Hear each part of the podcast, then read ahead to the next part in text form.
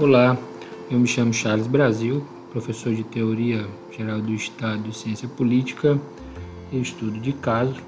Nesse áudio de hoje eu vou informar como que você vai trabalhar o estudo de caso que está aberto. Então vamos lá. A primeira coisa a dizer é que o trabalho é feito, deve ser feito em dupla. Essencialmente em dupla. Não vou receber trabalho individual e nem trabalho com mais de duas pessoas. Ok? Essa é a primeira informação. A segunda informação é que na aula do dia 8 de maio, próxima sexta, nós vamos conversar sob o ponto de vista teórico é, das questões que envolvem o estudo de caso. Ou seja, nós vamos teorizar, conversar com os autores que já foram passados para vocês sobre as suas principais teorias e como encontrar argumentos e fundamentos para fechar o nosso estudo de caso. Essa é a segunda informação.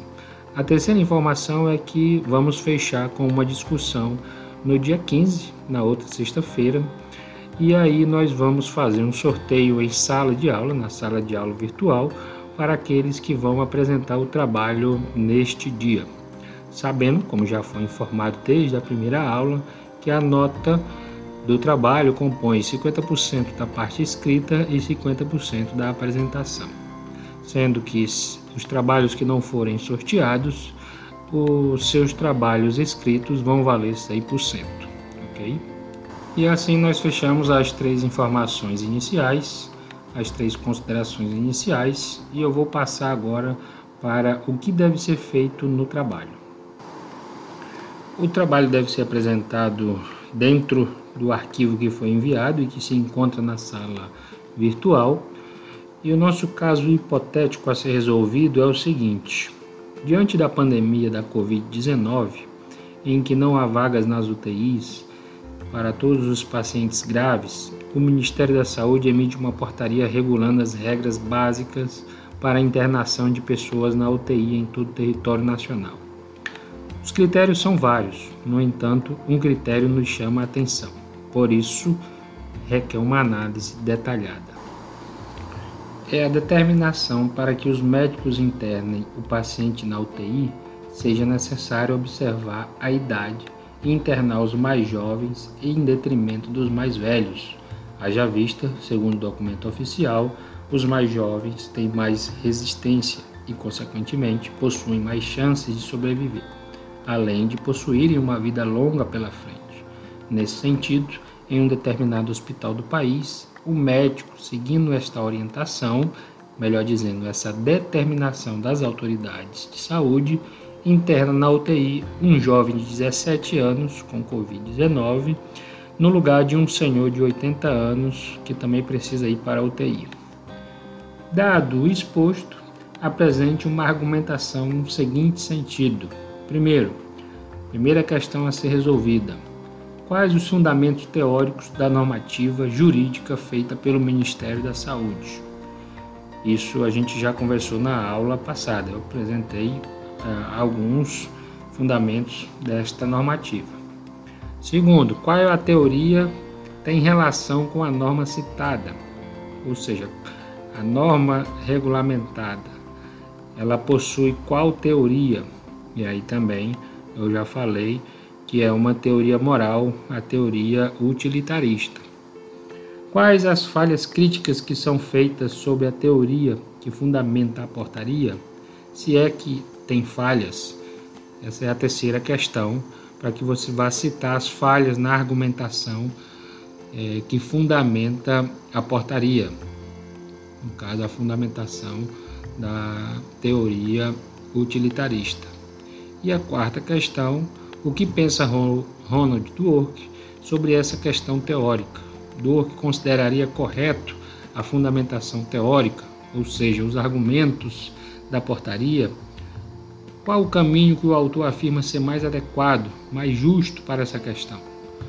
Então, aqui você vai. Temos quatro questões a serem resolvidas, aqui estão no documento da sala virtual. Aqui nessa última questão você tem um artigo que foi encaminhado também na sala virtual sobre o que Dwork pensa sobre essa questão do utilitarismo e você vai é, argumentar qual seria a posição do jurista Dwork sobre essa questão, considerando as fundamentações apresentadas pela teoria utilitarista.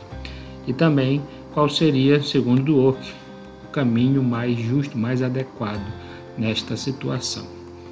Então, veja bem, aqui não tem uma ordem para responder as questões. Você pode começar respondendo de forma aleatória, não tem necessariamente uma ordem. O importante é que respondam objetivamente, fundamentadamente, é importante dizer, fazendo as citações diretas, citações indiretas e fazendo todas as referências dos trabalhos que foram lidos para fundamentar o trabalho de vocês.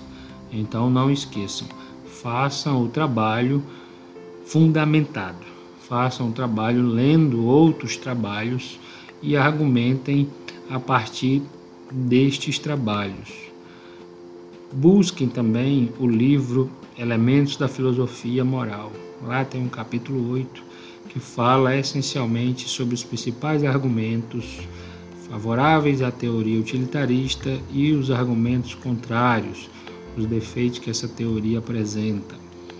Então, vejam lá este livro, Elementos da Filosofia Moral, James Reichel é o autor. Ok? Então, nós temos aí a orientação para ser feita sobre o nosso trabalho de estudo de caso, que será analisado no dia 15 de maio. E no próximo dia 8 nós vamos fazer uma teorização sobre os aspectos das teorias que envolvem o nosso caso. Nós estamos discutindo aqui questões morais e questões jurídicas. A moral deve prevalecer ou deve prevalecer as questões jurídicas? As questões políticas devem prevalecer ou devem prevalecer as questões jurídicas? Então, a partir desses, desses questionamentos, nós vamos criar e fundamentar os nossos argumentos. Okay? Entre moral e direito, o que prevalece? Entre a moral, o direito e a política, o que prevalece? Espero ter ajudado nesse podcast e o importante é que você pode ir, voltar quantas vezes você quiser e ouvir novamente as orientações que foram feitas neste podcast e também é, na aula que foi dada, inclusive já foi passado também o um link. Então temos aí vários instrumentos para auxiliar na confecção deste trabalho. No mais é isso, espero que essa ferramenta possa é, estar colaborando aí com vocês nesse momento de grande dificuldade que todos nós estamos passando.